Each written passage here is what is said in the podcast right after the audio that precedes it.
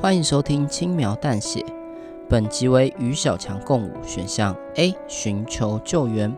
播放本集代表你跟我一样怕小强吧？没关系，怕小强并不可耻。我懂你，我们就一起去寻找最强的救援吧。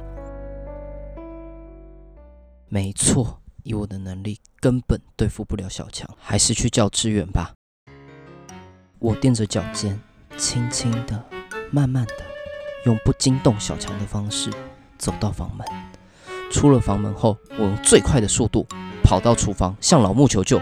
没想到老木用着嫌恶的表情看着我：“切尔西朗，大男人还怕什么小强？你这样子以后怎么娶老婆？”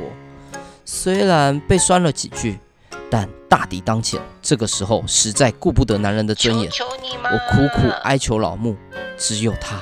能拯救我了。老木叹了口气，熟练地拿起爸爸的拖鞋，往我的房间走去。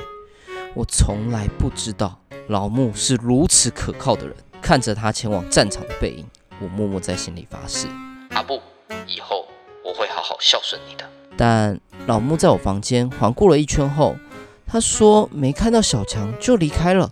我回到房间，确实小强已经不在原本的位置上。或许他趁着我离开房间的时间也出去了，虽然心里毛毛的，不过至少我就再也没有看到他了。耶，大胜利！诶，是这样吗？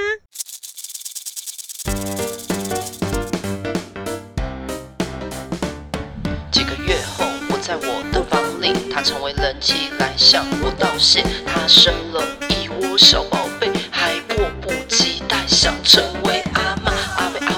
来。向他祝贺，原来这是一个蟑螂大家庭。看了以后，我心里崩溃，半夜都会听到他走路的沙沙声。妈，我们搬家好不好？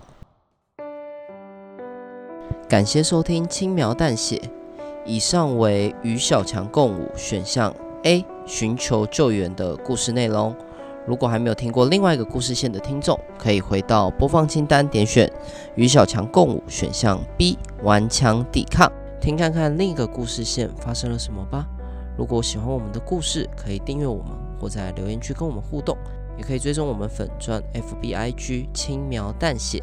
那我们就下次见喽，拜拜。